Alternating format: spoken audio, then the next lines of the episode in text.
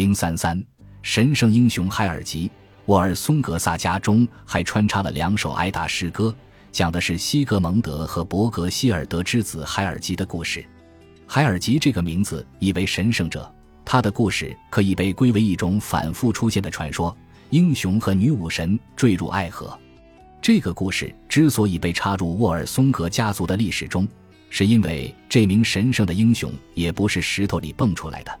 而西格蒙德正是一位合格的父亲，海尔吉十分早熟，就和奥丁之子瓦利一样。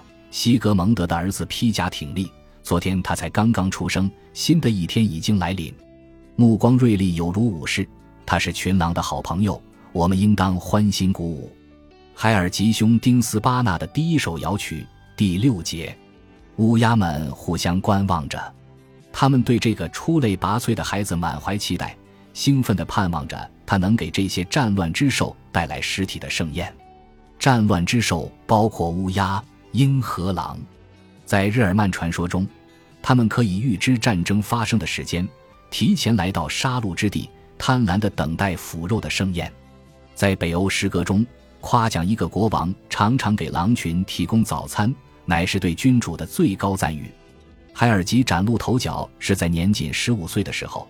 他杀死了国王兄丁和他的儿子们，在凯旋的路上，海尔吉遇见了西格路恩。这名美丽的女武神倾慕于他，恳请他帮忙解决自己的终身大事。他的父亲想把他许配给胡德布罗德，可是海尔吉要让我说说胡德布罗德作为国王，他弱小的像只猫咪。西格路恩补充道：“海尔吉答应助他一臂之力。”尽管诗中把大海写得危险万状、动人心魄，海尔吉还是跨过海洋，抵达了胡德布罗德的国度。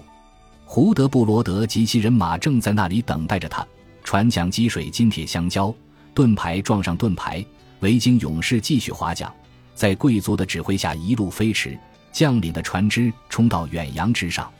海尔吉命人放下高高的风帆，他的船员不惧迎击海浪，埃及而可怕的女儿们。想要掀翻这匹套着龙头的波上骏马，海尔吉兄丁斯巴纳的第一首摇曲第二十七、二十九节。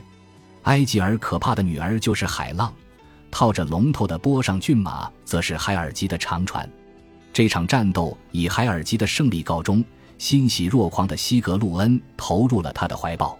海尔吉兄丁斯巴纳的第一首摇曲就在这里结束了。海尔吉兄丁斯巴纳的第二首摇曲中，对故事的前一部分进行了更加详细的说明。西格路恩也显得更加人性化。身为一个女武神，她本该为厮杀欢欣雀跃，但当她听闻父亲和兄弟死伤殆尽，仅剩一人，她还是难过的畏缩不前。即便这让她有了选择丈夫的自由。海尔吉和他幸存的兄弟达格达成了和平协定，可不久之后。达格为报仇雪恨，向奥丁献祭。奥丁赐给他一只矛，他就用它把海尔吉杀死了。海尔吉的魂灵还逗留在人世间。有个侍女告诉西格路恩，她看到了海尔吉的死灵。他带领着他的随从骑马进入坟茔。西格路恩高兴极了，就像奥丁贪婪的鹰隼得知了杀戮的消息，嗅到了热气腾腾的血肉，正如海尔吉出生之时的那群乌鸦。欣喜地对她的勇猛赞许有加，西格路恩毫不畏惧，和死去的丈夫在坟堆之间度过了最后一个热情似火的夜晚。他亲吻她血迹斑斑的嘴唇，与她共饮美酒。